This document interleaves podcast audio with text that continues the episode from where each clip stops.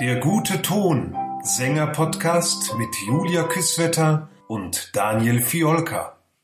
Guten Morgen und herzlich willkommen zu unserem gemeinsamen Podcast. Ich grüße dich, liebe Julia. Ich freue mich, dich zu sehen. Ich freue mich auch, dich zu sehen, lieber Daniel. grüße dich zurück. Wir haben ja viel mit Aufnahmen zu tun, ne, die jetzt für die Hochschulen angefordert werden. Ich glaube, da bist du genauso geschlagen wie ich. Es ist für dich eine diskussionswürdige Grundlage, auf der man Leute einlädt oder nicht. Definitiv. Ich habe es von zwei Seiten erlebt. Angefangen hat das ja in der Corona-Zeit. Ich habe es als, ja, eigentlich für mich natürlich als Prüferin sehr angenehm empfunden. Ähm, ich unterrichte ja noch an der Kaleidos Fachhochschule in Zürich, äh, angehende Musikpädagoginnen und äh, Sängerinnen und bin da ganz oft äh, eben im Prüfungsverfahren auch mit dabei. Und äh, es ist sonst immer eine Reise nach Zürich. Natürlich ist Zürich immer eine Reise wert, das ist schon klar. Aber äh, jetzt in dieser Zeit war das sehr bequem, dass man einfach alles sich anschauen konnte und quasi vom Wohnzimmer, vom Sofa aus. Für die StudentInnen oder die AspirantInnen. Sieht es, glaube ich, ein bisschen anders aus. Ich habe da auch mit äh, Martin Hummel von der ähm, Hochschule in Würzburg mal so ein, ein Ganggespräch gehabt. Und er sagte, sie würden doch auch die erste Runde jetzt so beibehalten. Und so machen das die allermeisten Hochschulen. Oder ich glaube inzwischen alle, na, dass die erste Runde eine Videorunde ist. Und danach wird dann ausgesucht. Aus Institutssicht kann ich das ganz gut verstehen, weil ich denke schon, dass man da schon auch die Spreu vom Weizen trennen kann. Aus Aspirantinnensicht sieht es eben, wie gesagt, ein bisschen anders aus. Aber vielleicht möchtest du dazu was sagen. Ja, für mich ist das so eine Diskussion. Ähm, wie professionell kann denn eine Aufnahme sein? Denn die Unterschiede könnten ja nicht größer sein bei den Leuten, die sich bewerben. Ja, was für ein Handy habe ich? Was für Aufnahmemöglichkeiten habe ich? Welche Räume stehen mir zur Verfügung? Das heißt, je besser mein Equipment ist, desto besser wird das Ergebnis sein. Und ich finde, das darf einfach keinen Einfluss darauf haben. Denn das nährt ja wieder diesen Boden von wegen, ich muss so und so viel erstmal äh, an Geld in der Hinterhand haben, um mir diese Ausbildung leisten zu können und um das machen zu können. Also ich als alter Sozialdemokrat würde sagen, das würde einen Großteil Menschen einfach ausschließen, die jetzt dann äh, nicht so gesegnet sind mit diesen ganzen technischen Firlefanzen und Möglichkeiten. Oh je, ich sehe mich gerade schon in eine Rolle äh, gedrängt, die ich eigentlich gar nicht haben möchte. Also eigentlich möchte ich gar nicht für diese Videos sprechen. Aber ich sehe jetzt, lieferst mir eine Steilvorlage. Da hast du schon sehr recht. Also, dass es äh, natürlich mit dem Equipment und mit dem ganzen Drumherum einhergeht. Andererseits muss man auch sagen, das Equipment hat sich seit deiner und seit meiner Studienzeit enorm verbessert. Also ich, äh, wenn ich mich noch daran erinnere, ich habe für ähm, teuer Geld diese, was war das, Minidisc und dann hat man, konnte man so Kunstkopfhörer. Es war alles furchtbar und es hörte sich auch alles furchtbar an. Ich war, war so enttäuscht, als ich meine Stimme dann da gehört habe. Das hatten wir ja sowieso schon mal in einem Podcast, dass so die eigene Stimme, da muss man sich ja sowieso erstmal ein bisschen dran gewöhnen, aber äh, dann mit so schlechten Aufnahmequalitäten. Und da hat sich schon einiges, also was heißt einiges, es hat sich die Welt getan wenn man die heutigen Aufnahmemöglichkeiten anschaut. Also da möchte ich ganz kurz mal einhaken. Und zwar, ich glaube schon, dass es sich an der Möglichkeit, wie man etwas aufnimmt, sich etwas verbessert hat. Aber die Aufnahmequalität selber ist ja ähm, erwiesenermaßen durch CD und so weiter gar nicht besser geworden oder durch Digitalisierung, weil man ja da gewisse Höhen wegkappt von den Aufnahmen.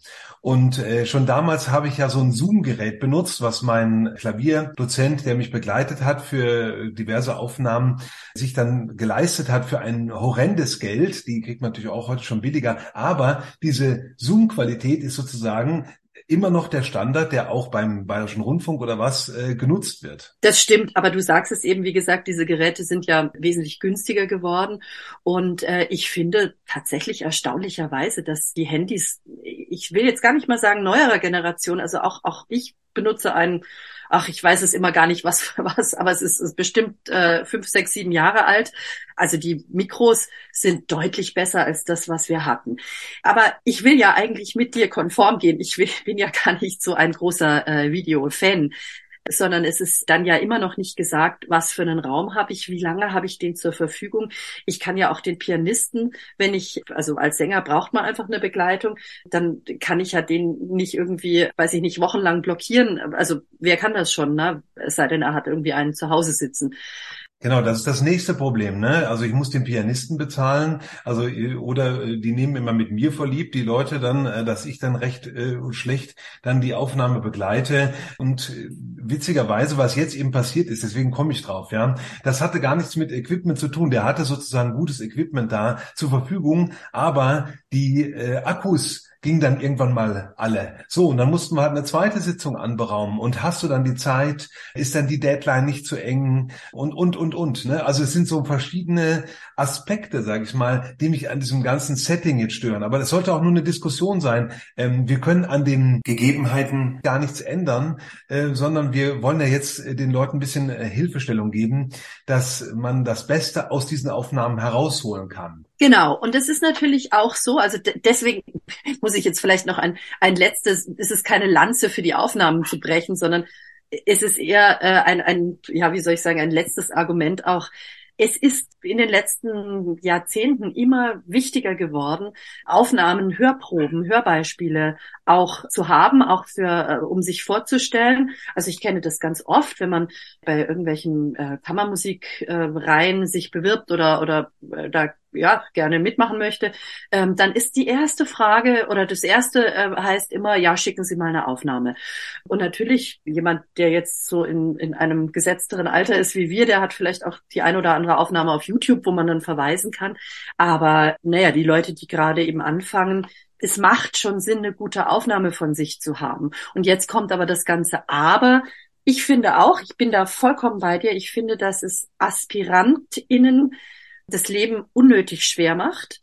Auch in der, wie du sagst, es sind Fristen einzuhalten und dann der eine, der, hat vielleicht äh, einen guten Pianisten zu Hause sitzen, Vater, Mutter, Onkel, Tante, was weiß ich, und äh, hat ein tolles Wohnzimmer oder kann den örtlichen Kirchensaal haben, wann immer er ihn braucht. Und der andere hat nur ein ganz kleines Zeitfenster. Und das ist ja auch das, das kann ich jetzt auch von der, von der bewertenden Seite her sagen, das ist etwas, was wir nicht sehen können auf den Videos. Also unter welchen Opfern, die quasi gebracht sind, wie, wie viel Zeit das gebraucht hat. Und da hast du schon recht, da äh, fängt eine Ungleichheit an, die mir auch nicht so ganz passt. Das andere ist noch, äh, dass man natürlich äh, diese Aufnahmen relativ früh produziert werden müssen. Und das heißt, dass ich diesen eventuellen und hoffentlich anzunehmenden Entwicklungssprung nicht mehr mit in die Aufnahme einpreisen kann. Ganz genau. Also unsere ähm, SchülerInnen, die entwickeln sich doch gerade, wenn es dann auf die letzten Meter geht, nochmal ganz, ganz sprunghaft. Und da hast du vollkommen recht. Wenn wir, wir sind ja jetzt bereits eigentlich am Ende schon dieser Aufnahmephase. Teilweise haben die Hochschulen ja schon Mitte März oder so Einsendeschluss dafür. Äh, von daher hast du vollkommen recht. Uns, äh, uns Ausbildnern, also im Vorhochschulbereich, uns fehlt fast ein halbes Jahr dann auf richtig, diesen Aufnahmen. Richtig, richtig. Gut, aber äh, gehen wir mal an. Äh, das Setting, äh, wie kann die Anordnung sein? Man wählt einen gewissen Abstand. Ich habe in den äh, Prüfungsbedingungen oder in den Videobedingungen gelesen, äh, dass der Abstand von dem Mikro zum Beispiel nur so und so viel Meter betragen darf.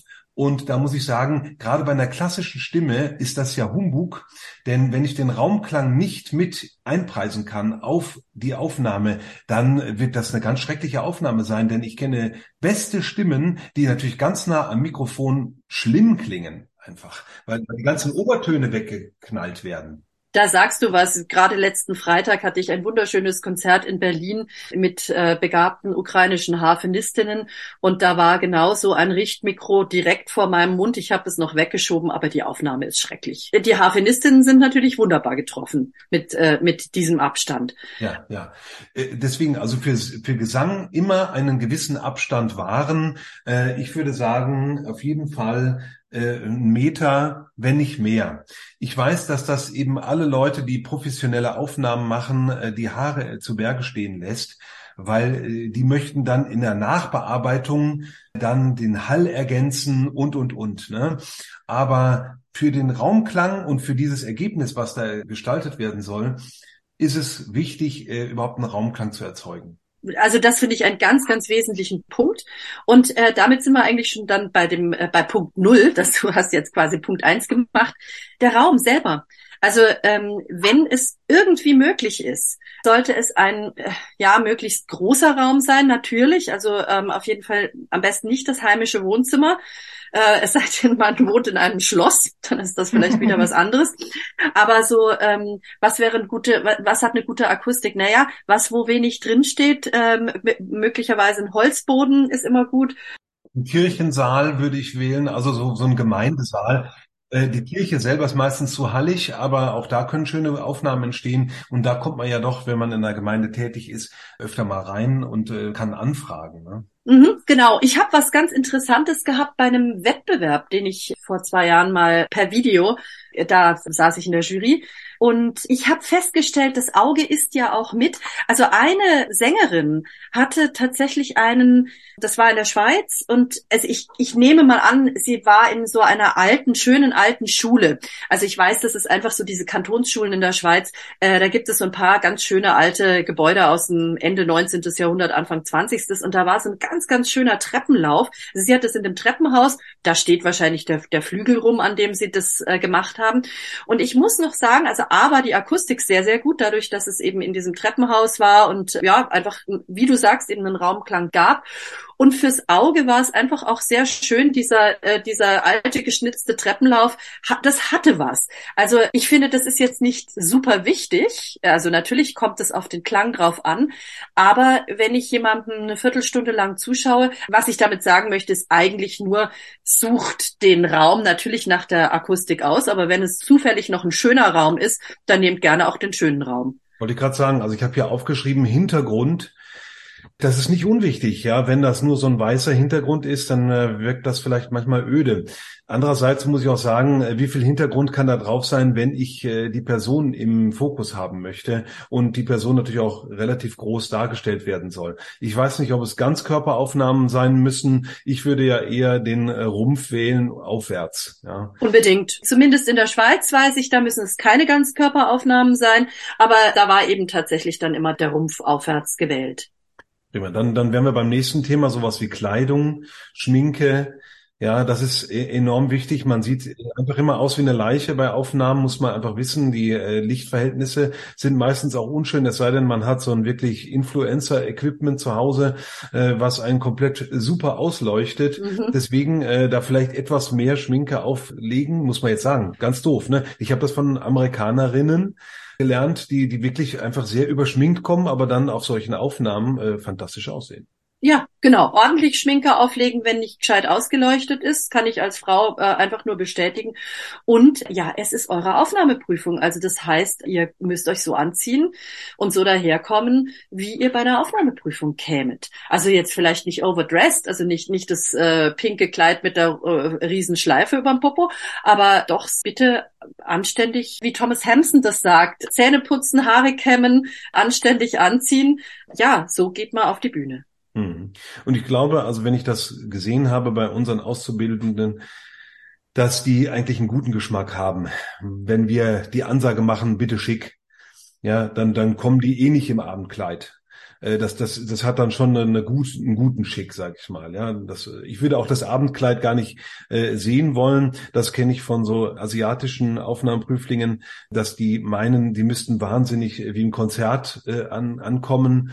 Das bräuchte ich jetzt persönlich nicht. Es geht hier um eine Prüfung. Da steht die Musik im Vordergrund. Also ich habe damit natürlich nicht gesagt, dass bei einem Konzert nicht die Musik im Vordergrund steht, aber da steht schon auch die Performance mit im Vordergrund. Und ähm, das ist bei der Prüfung doch ein bisschen anders.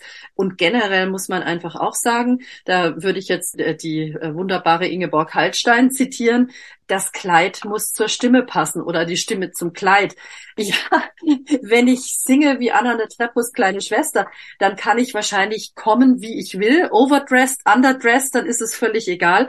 Aber wenn meine Stimme noch deutlichen Lernbedarf aufweist, dann komme ich am besten nicht overdressed. Also du hast es gerade gesagt, unsere äh, Auszubildenden haben einen guten Geschmack. Ja, das stimmt. Also da muss ich Ihnen eine Lanze brechen. Das habe ich in vergangenen Jahren aber auch schon anders erlebt. Ich habe sowohl gegen zerrissene Schuhe auf der Bühne bei Prüfungen gekämpft, als auch gegen ein Abendkleid morgens um halb elf oder so interveniert. Das Ganze ist ja jetzt ein One-Take. Das heißt, man muss in einem durchsingen, man hat keine Schnittmöglichkeiten. Das ist eine Problematik, mit der man sich auseinandersetzen muss. Das heißt, man muss einplanen, mehrere Takes zu machen. Und das heißt, ich muss einen gewissen Zeitvorlauf haben. Ich kann also nicht am Abend vor dem Einsendeschluss mit den Aufnahmen beginnen. Das ist schon mal logisch. Äh, davon haben wir gerade ein bisschen äh, gesprochen, dass dieser Zeitvorlauf ein enormer ist. Ja, man dann vielleicht nicht die ganze Entwicklung mit äh, auf die Aufnahme packen kann,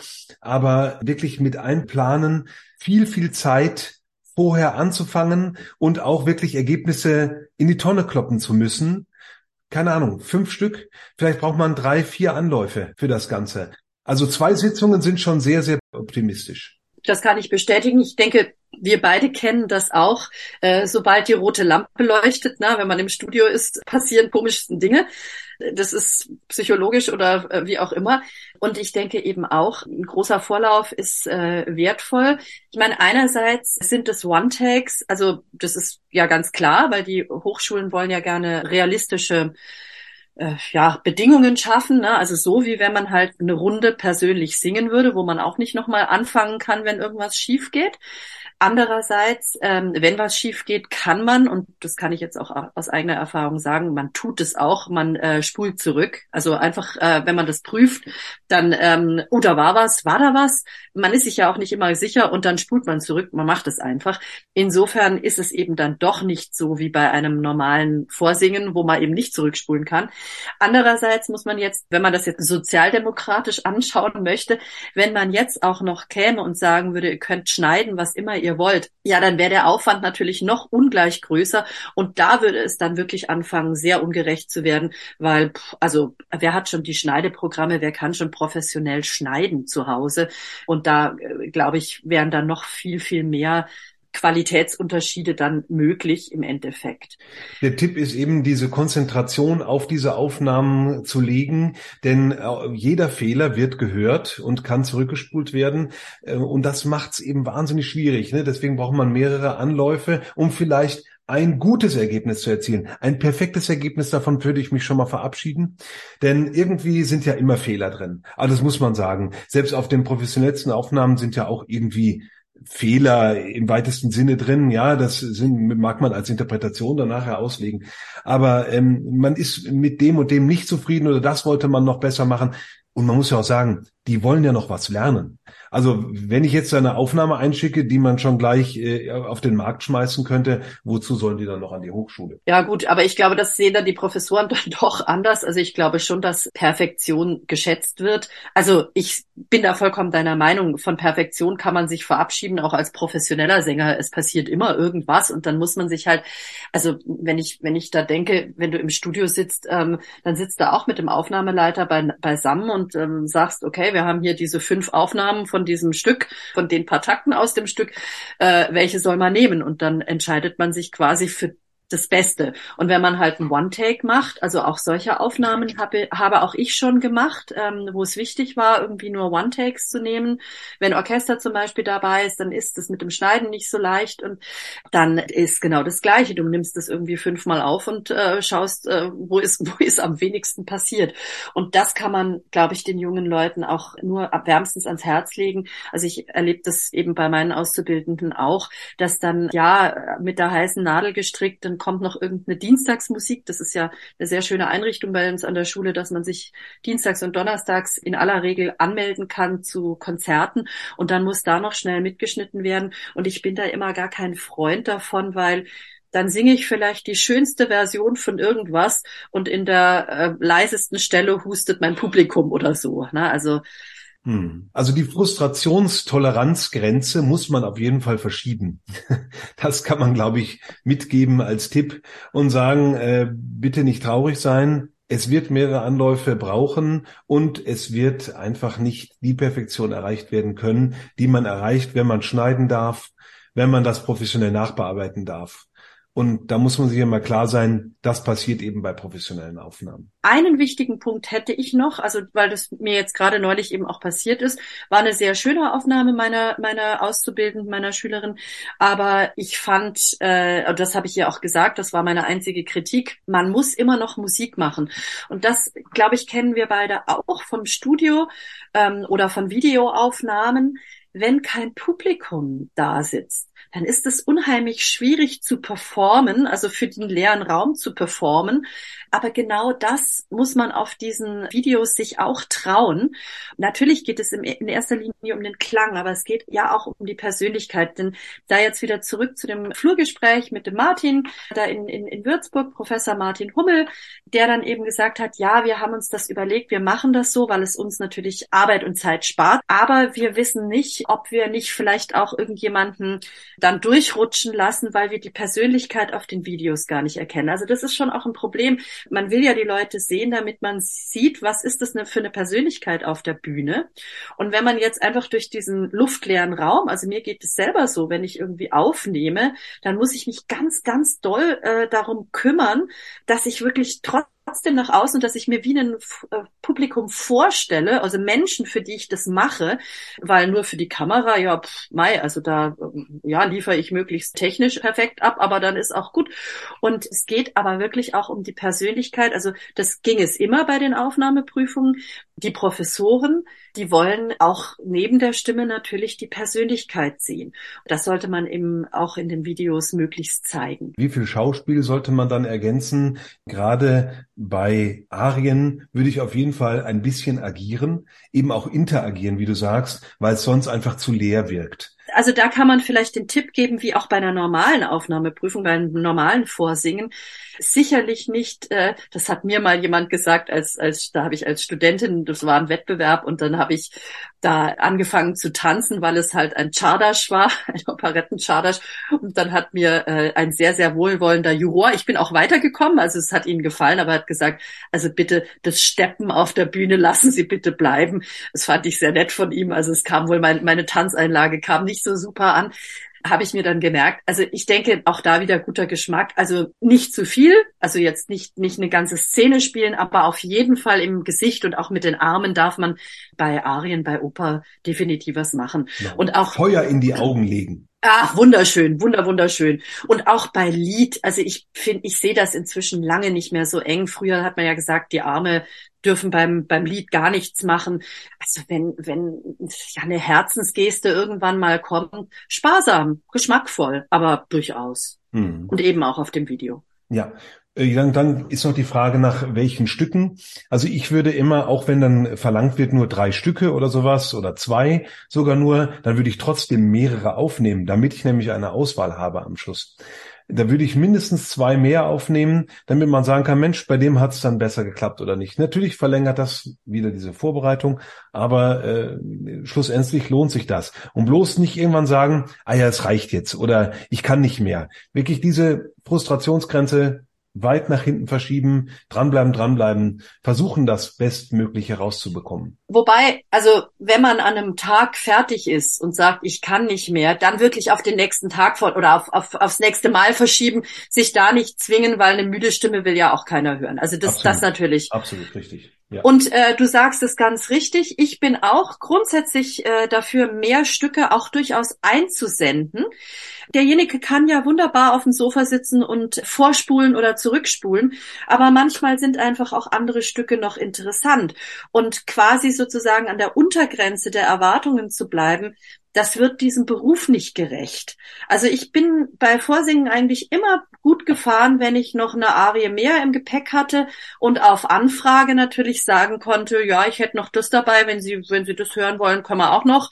Das kann man natürlich jetzt dann bei dem Video nicht, aber dann, ja, nimmt man es halt mit auf und derjenige kann ja nach, äh, nach zwei Stücken aufhören zu hören. Ah ja, das finde ich interessant. Ich dachte immer, das hat was damit zu tun, dass natürlich äh, nur ein gewisses Datenvolumen vorhanden ist, äh, was geschickt werden kann und was auch gehört werden kann oder gespeichert werden kann. Aber äh, wenn du meinst, dass man mehrere Stücke schicken könnte, ja, okay. Die Frage des Datenvolumens ist dann ja nun wirklich Sache der jeweiligen Hochschule. Also wenn man sich die eine Sitzung, die, die eine Runde spart und auf Videoaufnahmen geht, dann muss, also muss man das halt einfach auch bereit bereitstellen, dass da eine ordentliche Datenmenge durchgehen kann. Ja, ja. Ich, es, es gibt immer diese Geschichte mit dieser Vergleichbarkeit dann wieder, ne? Dürfen nur zwei Stücke, aber Gott, diese Stücke sind ja so unterschiedlich, da ist eine Vergleichbarkeit ja eher aufgehoben. Also ja, dann danke auch für diesen Tipp. Was haben wir für einen Hörtipp? Hörtipp der Woche würde vorschlagen, dass man mal Live-Aufnahmen durchforstet, nämlich nicht diese wunderbar perfekten Aufnahmen, sondern wirklich Live-Aufnahmen durchforstet bei YouTube. Und jetzt sehe ich, meine Kollegin hat äh, die richtige Idee gehabt. ja, ich werde mich sehr bemühen, äh, darum ähm, eine wunderbare Aufnahme von Irmgard Seefried zu finden. Eine äh, tolle Sängerin der 50er, 60er Jahre, tolle deutsche Sopranistin, die nämlich bei einem Recital im Salzburger Mozarteum beim Heidenröslein den Text verliert und dann nochmal anfängt. Ähm, das finde ich so bezaubernd und das Publikum fand es damals auch bezaubernd. Toll, danke. Das war der Podcast Der gute Ton. Danke fürs Zuhören.